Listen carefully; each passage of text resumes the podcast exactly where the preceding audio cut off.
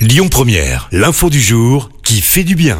Et ce matin, Christophe, on parle d'un voyage, voyage atypique de Christophe Gruot. Ce Français a décidé de parcourir 2000 km à bord d'un canot à rame. Il ne va donc passer que par des fleuves et des rivières. Il est parti il y a une semaine de Varsovie et va tenter de rallier à Paris d'ici le 18 juin prochain.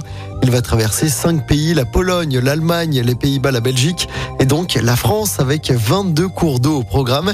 Mais derrière ce voyage, il y a aussi un autre enjeu écologique. Cette fois, Christophe souhaite également réaliser des prélèvements dans les différents cours d'eau.